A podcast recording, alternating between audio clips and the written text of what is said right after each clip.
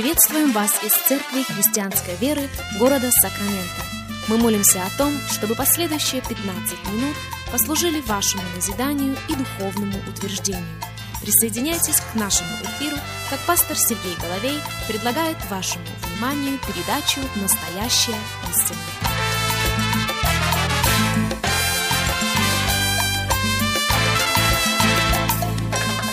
Здравствуйте, уважаемые радиослушатели! Сергей Головей здесь. Рады возможности встретиться с вами еще раз.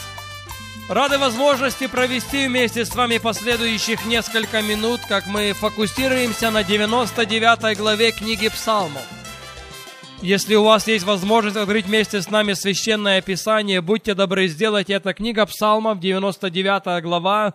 И мы читаем с первого стиха следующие слова – Воскликните Господу вся земля. Служите Господу с весельем, идите пред лицо Его с восклицанием. Познайте, что Господь есть Бог, что Он сотворил нас, и мы Его, Его народ, и овцы паствы Его. Входите во врата Его со словословием и во дворы Его с хвалою. Славьте Его, благословляйте имя Его, ибо благ Господь, милость Его вовек, и истина его в род и род. Уже замечено было, что автор этого псалма обращает наше внимание на некоторые вещи. В первую очередь восклицание. Он также говорит нам и о силе пения. И в четвертом стихе идет разговор о славословии и хвале. Во время наших предыдущих встреч мы проводили разницу. Мы говорили с вами о том, что есть существенная разница между пением и прославлением, между пением и хвалой. Сейчас мы говорим с вами о силе, о той силе, которая сокрыта в нашем поклонении царю всех царей и Господу всех господствующих. 94 глава книги Псалмов так говорит. «Придите, Воспоем Господу, воскликнем твердыне спасения нашего. Предстанем лицу Его со славословием и в песнях воскликнем Ему. Ибо Господь есть Бог великий и Царь великий над всеми богами. В Его руке глубины земли и вершины гор Его же. Его море, и Он создал его. И сушу образовали руки Его. Придите, поклонимся и припадем – преклоним колени перед лицом Господа, Творца нашего. Ибо Он есть Бог наш, и мы народ паства Его и овцы руки Его. Да, если Библия называет прославление жертвой, то я осмелюсь сказать, что поклонение – это двойная жертва. Она требует наших усилий, она требует наших эмоций, она требует нашего посвящения – и больше всего поклонение требует нашего духовного фокуса. Но, друзья мои, если мы хотим заполучить внимание Бога, мы должны научиться поклоняться Ему, несмотря на то, что нас окружает. Еще раз вашему вниманию история с 15 главы Евангелия Матфея. 21 стих так говорит. И, выйдя оттуда, Иисус удалился в страны Тирские и Сидонские.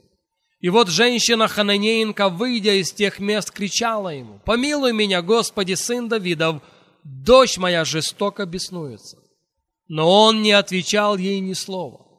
И ученики его, приступив, просили его, «Отпусти ее, потому что она кричит за нами». Он же сказал ей в ответ, «Я послан только к погибшим овцам дома Израилева». У женщины была нужда, из ряда вон выходящая нужда. Она заявляет, дочь моя жестоко беснуется. Но Христос не отвечал ей ни слова. Христос не реагировал на ее крик. Почему? Потому что протокол был неправильным. Видите, Бог не живет среди криков своего народа. Бог не живет среди воплей разочарования но Бог живет и восседает среди славословия своих детей. Все изменилось и изменилось коренным образом, когда в 25 стихе она подошла и поклонилась ему. Вот здесь-то она заполучила его стопроцентное внимание. Вот здесь-то ее нужда была восполнена.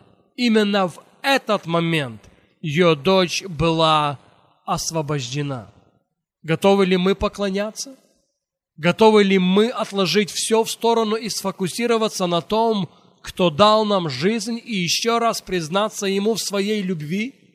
Заметьте, что она сделала это в окружении людей, просто наблюдающими за тем, что происходило. Представляете, сколько усилий, сколько веры, сколько смелости и дерзновения требовалось для этого.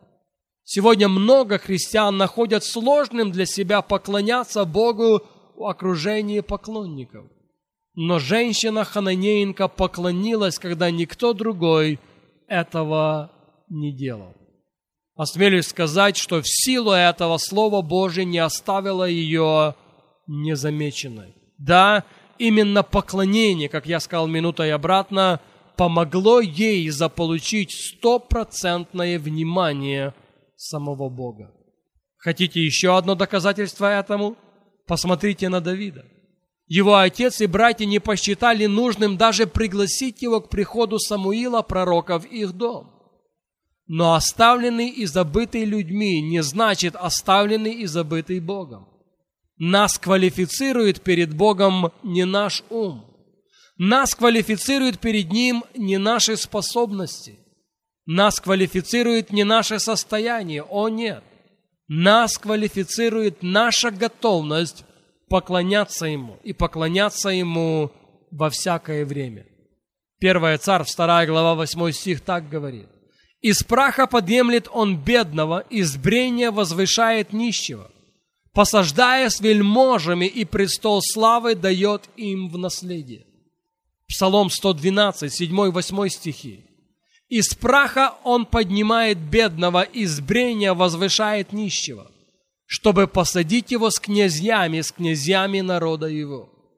Где это видано, чтобы пастух овец стал вождем всего общества? Бог сделал это Давиду, потому что он в нем нашел своего поклонника. Друзья, прославление и поклонение было и продолжает быть многогранным. И прежде чем мы коснемся еще одной очень важной детали в отношении поклонения, я бы хотел поощрить каждого из вас к тому, чтобы всегда и во всякое время мы готовы были поклоняться Ему, потому что в этом огромнейшая сила и благословение.